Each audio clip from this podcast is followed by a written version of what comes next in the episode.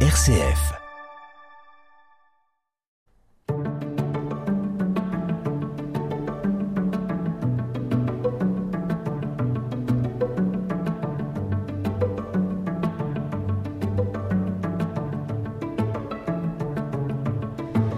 Un diagnostic qui peut bouleverser les familles. Le trouble du spectre autistique recouvre de nombreux comportements et des modalités de relations sociales variées. Que se passe-t-il dans la tête des enfants autistes? Comment les accompagner au mieux? En tant que parents, éducateurs, entourage Charlotte Payen, psychomotricienne, vante les mérites d'une approche corporelle. On en parle dans Voyage intérieur. Voyage intérieur. RCF. Charlotte Payen, bonjour. Bonjour. Alors, vous êtes auteur de 50 clés pour aider un enfant autiste, le guide parental pour les enfants de 3 à 10 ans, paru chez Erol au printemps 2023. Petit rappel pour commencer, comment on définit l'autisme? Alors l'autisme, en fait, aujourd'hui, donc on parle même du trouble du spectre autistique, puisqu'il existe en réalité plusieurs types d'autisme. Ce qu'il faut garder en tête, c'est euh, l'ensemble de deux grands signes, hein, deux grands symptômes, qui sont à la fois le déficit des interactions sociales et aussi des comportements, des intérêts restreints, très répétitifs. Sachant qu'on prend en compte ces deux symptômes s'ils ont un retentissement sur euh, plusieurs domaines de la vie de l'enfant, donc euh, à la fois le domaine bah, familiale au quotidien, à l'école ou à la crèche. Il faut vraiment qu'il y ait un impact sur plusieurs euh, lieux, je dirais, du quotidien de l'enfant et sur plusieurs temps du quotidien de l'enfant. Est-ce que c'est un trouble qui est euh, bien diagnostiqué aujourd'hui euh, À partir de quel âge en général est-ce que c'est diagnostiqué? Alors c'est un trouble du neurodéveloppement qui qui peut être très simple à diagnostiquer chez certains enfants et beaucoup plus complexe chez d'autres. Donc le diagnostic va dépendre d'un enfant à l'autre. Et par contre, il est, c'est vrai, de mieux en mieux diagnostiqué puisque la Haute Autorité de Santé parle aujourd'hui d'un diagnostic précoce autour de 18 mois. Donc c'est vrai que nous, les professionnels, on, essaie vraiment d'avoir les diagnostics les plus précoces possibles pour accompagner les enfants le plus tôt possible dans leur vie et ainsi leur apporter euh, bah, une aide. Donc je vous en parlerai donc corporelle, mais aussi leur donner des astuces au quotidien pour que euh, après l'entrée dans les apprentissages, quand ils grandissent, se fasse aussi plus facilement. Et en tant que parent, quel euh, premier signe on peut euh, repérer? Alors en tant que parent, je dirais qu'il faut se faire confiance, c'est-à-dire que dès qu'on on sent que notre enfant a une petite particularité, se développe différemment des enfants de nos copains, de notre famille, etc. Il faut quand même aller consulter chez un pédiatre juste pour se rassurer. Et je dirais que les, vraiment les deux signes qui sont représentatifs de l'autisme, c'est-à-dire qu'un enfant qui va s'isoler, qui va être peu en interaction avec les autres, qui va fuir le regard, et un enfant qui va aussi du coup euh, répéter sans cesse euh, des mêmes activités, comme un enfant qui aime aligner des objets, un enfant qui aime faire tourner une roue ou un objet euh, voilà qui peut tourner en rond, une toupie, des choses comme ça et qui peut vraiment rester deux heures euh, par exemple, euh, même déjà une demi-heure, c'est très long à faire tourner et à faire le même geste sans cesse. Tout ça, c'est des signes qui alertent vers de l'autisme. Et après, pour les enfants vraiment plus petits, donc en deçà de 18 mois, je dirais que des troubles du sommeil, des troubles de l'alimentation qui ne sont pas isolés, donc qui sont associé à justement euh, un manque de regard, un manque d'interaction, etc ça doit nous alarmer et pas nous inquiéter trop rapidement parce que le trouble du neurodéveloppement c'est très large, il n'existe pas que l'autisme, hein. il y a le trouble de l'attention, il y a plein d'autres troubles, mais euh, en tout cas ça doit nous alerter et donc du coup aller consulter au moins le pédiatre pour avoir un avis. Et on parle de trouble alors, pas de maladie non, on parle de troubles du neurodéveloppement. Moi, j'aime bien rappeler aux parents que l'autisme, finalement, c'est pas une maladie, c'est vraiment un trouble du comportement et du développement neurologique, finalement, qui est dû à ça, notamment euh, avec des causes qui sont très variées, hein, d'ailleurs, puisqu'on a des causes génétiques qui s'entremêlent aux causes environnementales et en fait, finalement, aujourd'hui, même si les recherches avancent sur la cause de l'autisme, euh, il y a encore beaucoup de recherches actuelles pour essayer de déterminer euh, de manière plus précise, en fait, les facteurs biologiques, environnementaux dans la survenue d'un trouble du spectre autistique. Donc, on ne parle pas de maladie, c'est vraiment trouble du neurodéveloppement qui pose encore beaucoup de questions quant à son origine. Charlotte Payen, quelles sont les, professions de santé qui suivent les enfants autistes? On va voir qui quand on nous décèle un trouble du spectre autistique chez notre enfant. La prise en charge de 10 enfants atteints du trouble du spectre autistique peuvent être différents en fait euh, en selon euh, leurs propres difficultés.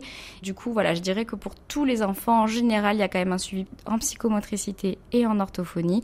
Et le reste éducateurs, kinés, ergothérapeutes peuvent être euh, proposés selon les difficultés de l'enfant. Et pourquoi ce trouble donc touche votre domaine, la psychomotricité? Alors les enfants qui sont atteints d'un trouble du spectre autistique présentent beaucoup de particularités, notamment sensorielles, donc du traitement des informations sensorielles.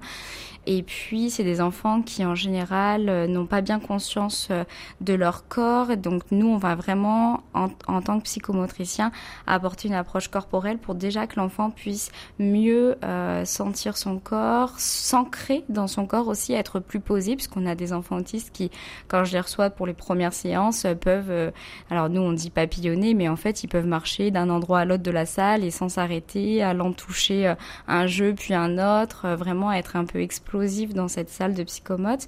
Et donc notre but, c'est que par une approche corporelle, on va déjà dans un premier lieu essayer euh, de les aider à mieux traiter les informations qu'ils perçoivent de leur environnement, mais aussi de leur corps, puisque nous tous, hein, on, a une conscience de notre corps qui nous permet justement euh, d'éviter plein de maladresses, qui nous permet d'éviter de nous cogner tout le temps euh, contre un mur parce qu'on sait se représenter quelle place prend notre corps dans l'espace. Et tout ça, les enfants autistes ont besoin d'être accompagnés euh, dans ces domaines. Et une fois ces objectifs euh, atteints, le psychomotricien peut aider l'enfant autiste à rentrer dans des, mm, dans des apprentissages beaucoup plus précis, comme par exemple, on va les aider dans les acquisitions du graphisme, les acquisitions visio-spatiales. Euh, donc c'est visio-spatial, donc on va repérer les informations visuelles en face de nous pour les mettre en lien les unes les autres.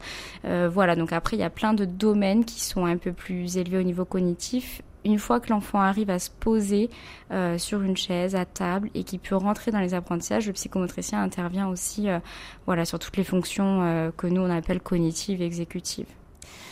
Les troubles du spectre autistique, comment aider un enfant qui se trouve atteint de ce trouble? On continue d'en parler après Agnès Obel, un peu de musique avec son titre Just So.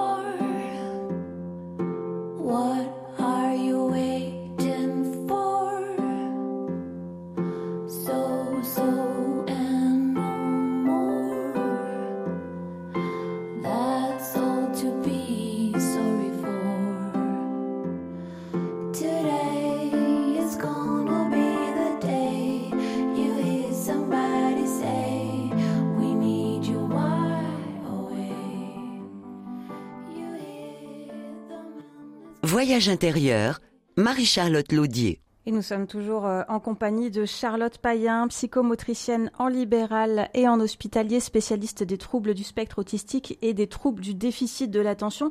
Alors, dans votre cabinet de psychomotricienne, Charlotte Payen, que vous disent les parents? Quelles sont bah, les principales problématiques qu'ils traversent?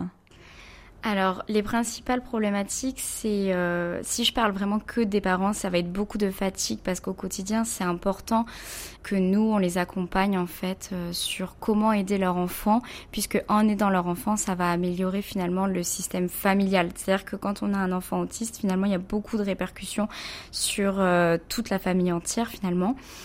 Et, euh, et, puis après, par rapport à leur enfant, les problématiques principales, ça va être euh, surtout euh, euh, de plus pouvoir sortir. de plus pouvoir aller faire les courses, par exemple, avec son enfant, parce que s'il est atteint de troubles autistiques, il se peut qu'il ait des écolalies et qui en fait, ça veut dire qu'il répète tout le temps les mêmes phrases de manière plus ou moins forte. Donc, euh, le parent peut être gêné face à un enfant qui crie dans un magasin, euh, ou alors euh, dans même dans les parcs. En fait, j'ai une maman qui m'a dit la dernière fois, elle était contente parce qu'après quelques mois de prise en charge, elle a pu enfin aller dans un parc avec son enfant qui était atteint de troubles autistiques. Donc, ça va être beaucoup des difficultés finalement de répercussions sur le confort familial et sur l'acceptation de bah, comment je fais pour sortir avec mon enfant. Et puis la troisième plainte, on va dire, difficulté qui ressort principalement, c'est dès lors qu'on rentre euh, à l'école vers 3 ou 4 ans, selon les possibilités de l'enfant. Euh, au niveau des apprentissages, ça, ça inquiète beaucoup les parents de comment rentrer dans les apprentissages. Est-ce que mon enfant il va réussir euh, Jusqu'à quelle classe il va pouvoir aller à, il va pouvoir aller à l'école Et est-ce qu'il y a des établissements spécialisés par la suite? Est-ce qu'il va pouvoir rester dans une école normale?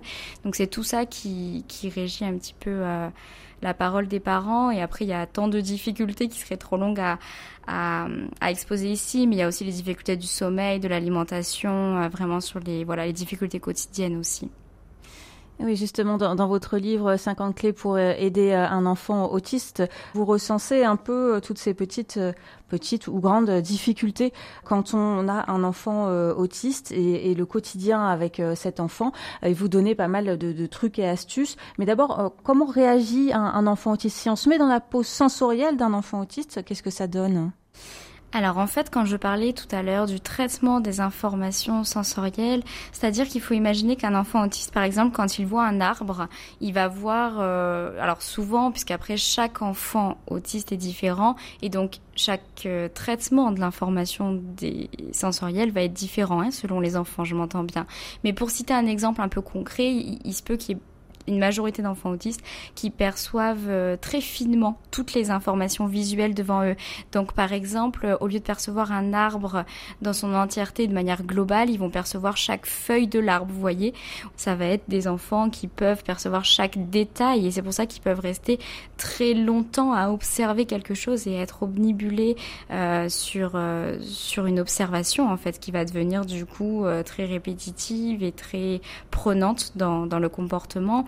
Après, il y a aussi la sensorialité tactile. Donc là, par exemple, on s'en rend pas forcément compte euh, dans notre quotidien à nous, mais un enfant, par exemple, qui a des troubles du sommeil, et qui présente un trouble du spectre autistique, ça va être intéressant de changer son pyjama par exemple, ou voir si c'est l'été par exemple et qu'il fait chaud, de lui proposer de dormir euh, juste avec un petit caleçon ou une culotte, parce que ça va enlever euh, le maximum d'informations tactiles et parfois ils peuvent être irrités très rapidement par ces informations, vous voyez.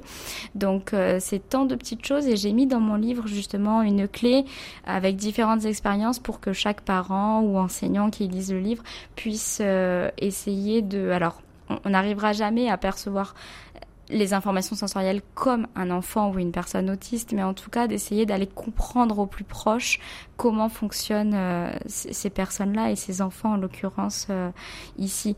Euh, il y a un autre sens dont j'ai envie de parler très rapidement, c'est la proprioception, c'est le sens du corps.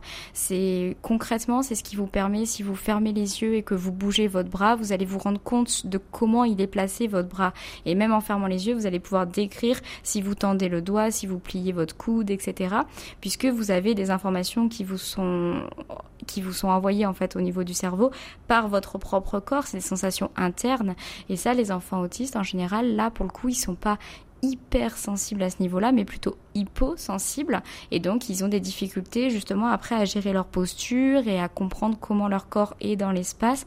Et là, au contraire, il faut qu'on aille justement en psychomotricité, les stimuler un petit peu euh, le sens profond du corps pour qu'ils puissent avoir de plus en plus de feedback, de retour sensoriel dans leur corps.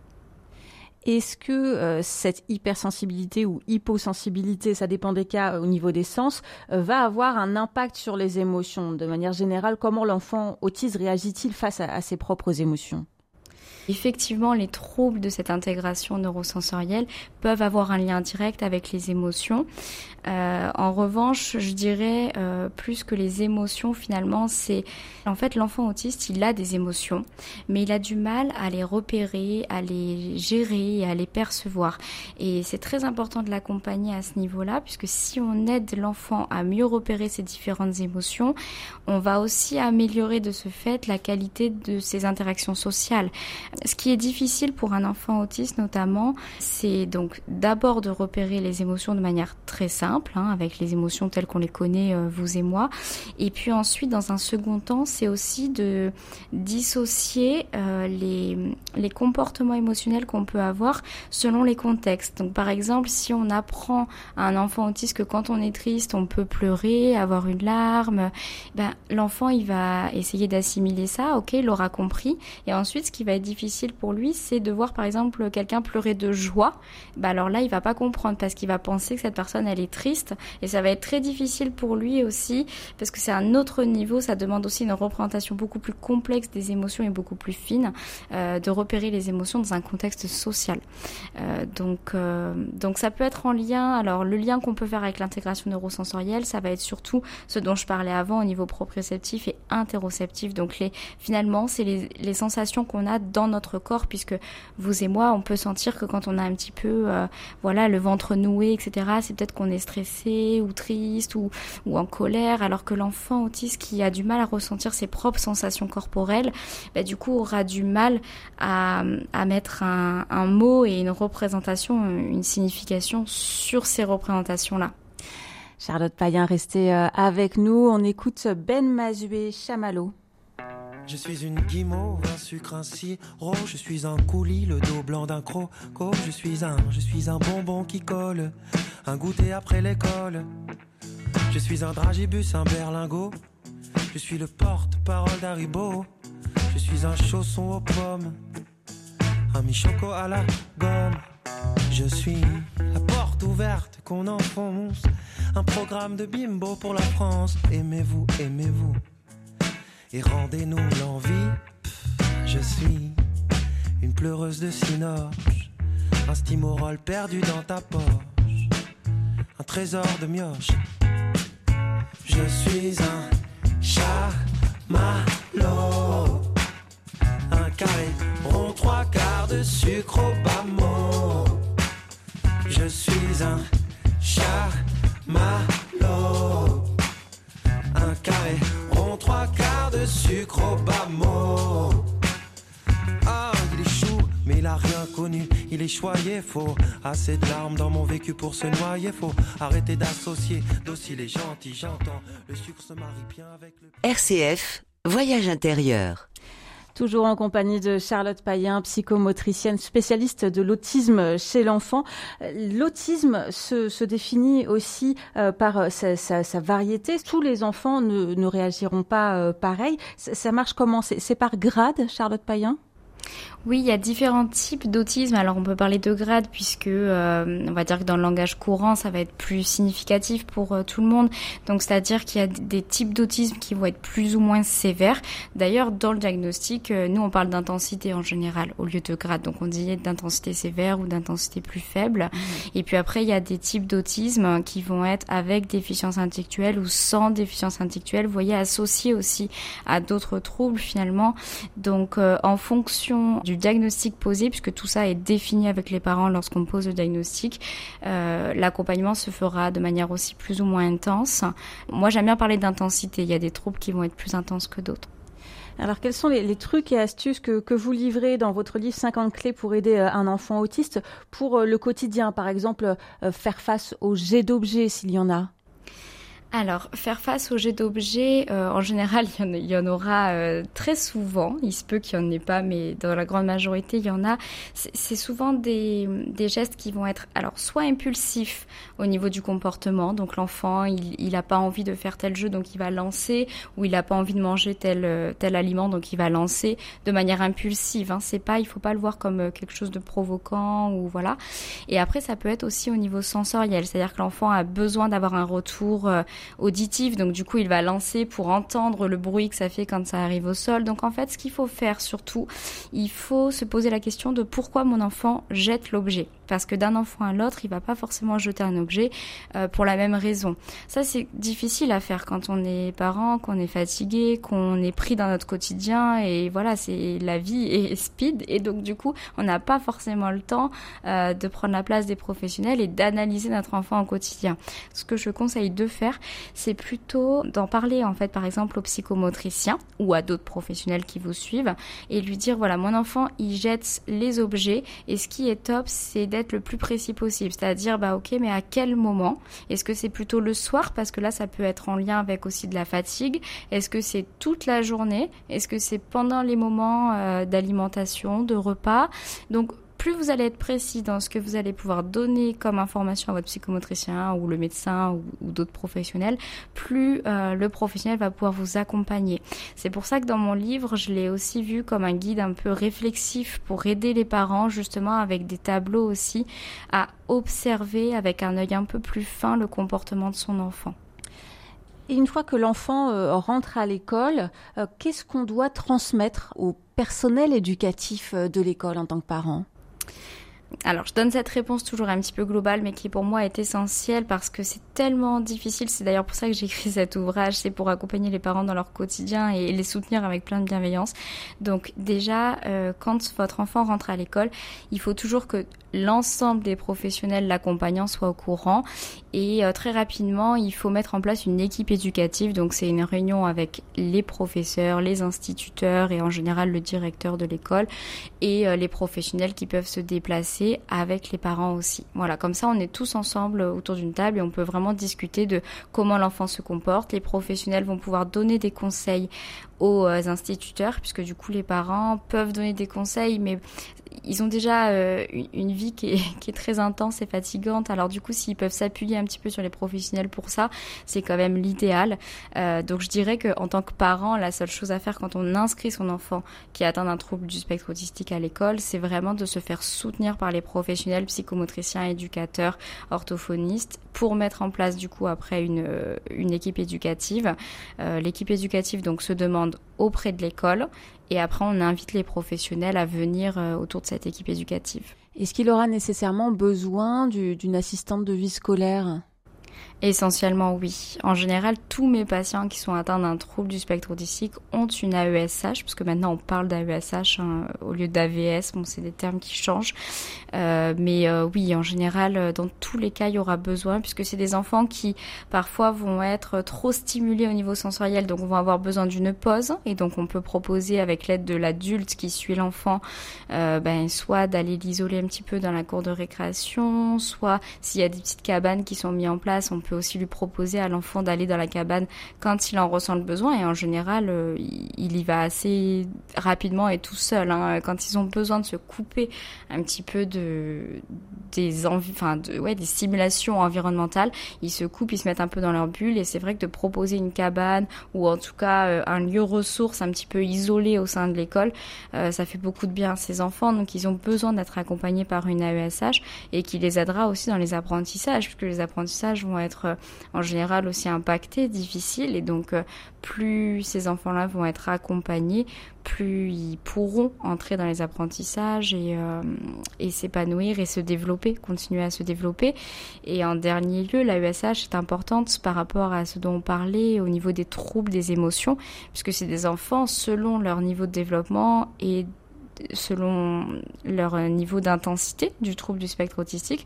C'est des enfants qui peuvent euh, parfois avoir des grosses euh, crises émotionnelles et se mettre à crier ou se mettre à bouger dans tous les sens. Et là, ils ont besoin d'être contenus parfois par l'adulte et, la maîtresse ou le maître ne peut pas gérer ça tout seul parmi euh, une classe de, de 30 ou 25 enfants. Votre guide 50 clés pour aider un enfant autiste, c'est un guide qui concerne les enfants de 3 à 10 ans, donc euh, le, début de la scolarité, on va dire. Et après 10 ans, qu'est-ce qui se passe?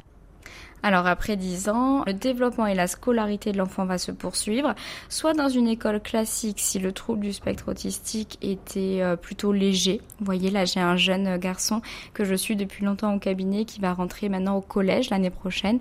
Et dans un collège, alors lui il va en classe Ulysse. Donc la classe Ulysse par exemple c'est une classe qui est dans un collège euh, classique, hein, avec un parcours euh, où tous les, tous les jeunes peuvent aller. mais en fait cette classe lui permet d'avoir des apprentissages un petit peu particulier, à son propre rythme, et puis avec des, exigences qui sont moins hautes, moins importantes.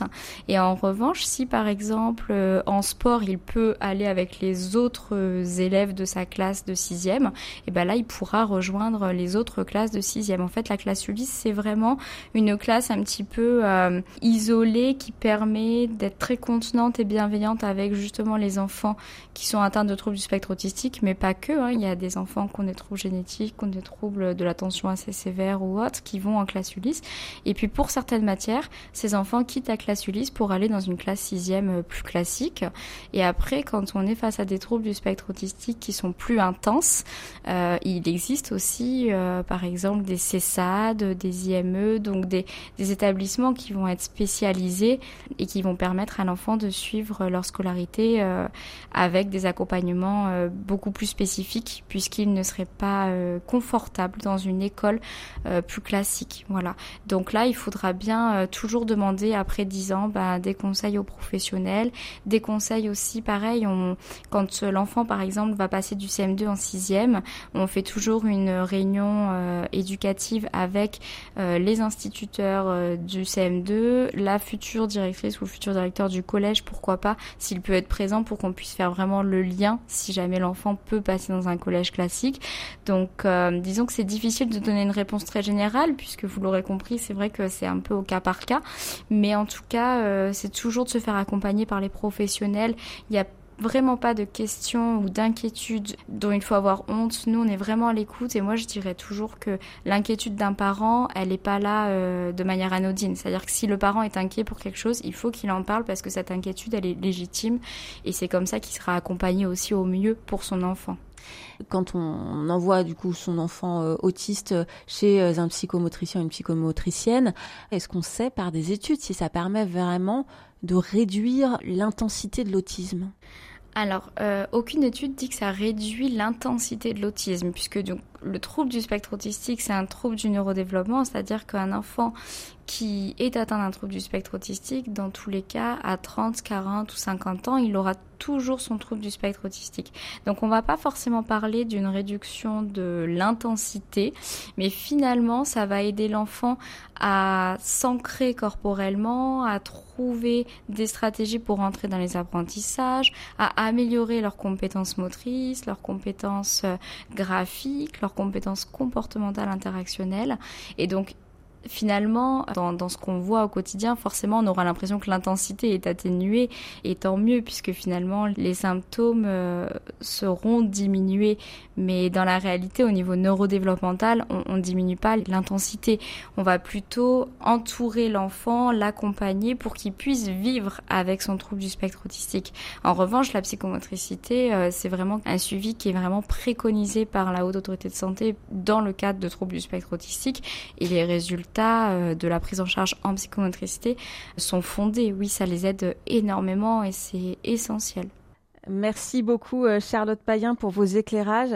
Euh, je rappelle que vous êtes auteur chez Erol de 50 clés pour aider un enfant autiste, mais aussi de 50 clés pour aider un enfant TDAH. Merci également à RCF Maguelone Héros pour avoir permis la réalisation de cette émission.